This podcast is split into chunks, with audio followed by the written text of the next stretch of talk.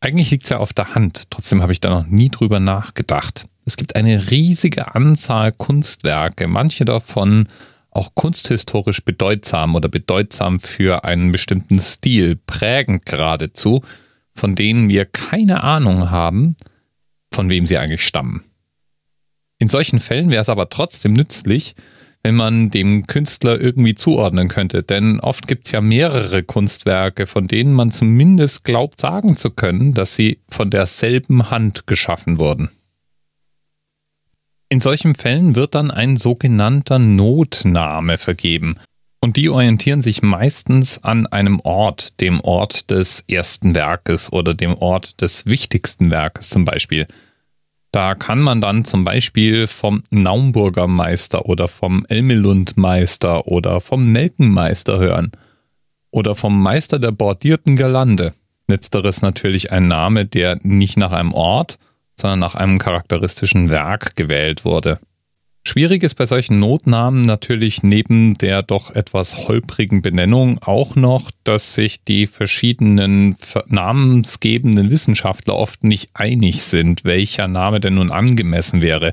So könnte man ja zum Beispiel sagen, der Meister der bordierten Girlande ist vielleicht in den Augen eines anderen Kunsthistorikers viel eher der Meister des äh, vergammelten Obsttellers-Stilllebens oder so. Gut immer dann, wenn nach einiger Forschung dann doch noch ein echter Name zutage tritt. Ich muss ja sagen, bei dieser ganzen Notbenamserei wünschte ich ja fast, die würden einfach im Telefonbuch nachschlagen und es gäbe einen Horst Meier und Horst Meier wäre der Codename, solange man den echten Namen des Künstlers eben noch nicht kennt.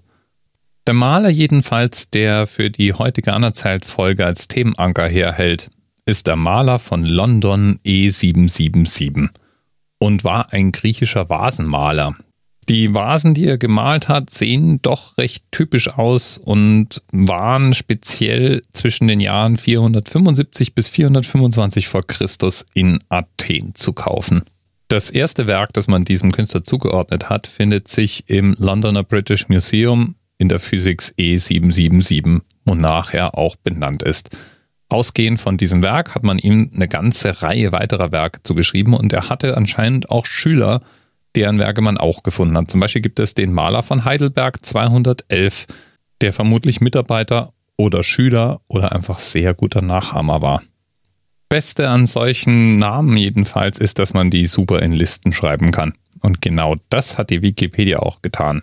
Da kann man alphabetisch sortiert, fein säuberlich Meister über Meister nachschlagen und eben auch ihre jeweiligen Werke bewundern.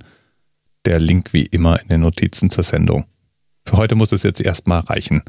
Genug gehuldigt dem Maler von London E777. Sagt jetzt zumindest mal der Podcaster von Frankfurt. Bis bald. DMRS 10, 9, 8. The experience of 47 individual medical officers. Was hier über die Geheimzahl der Illuminaten steht. Und die 23. Und die 5. Wieso die 5? Die 5 ist die Quersumme von der 23.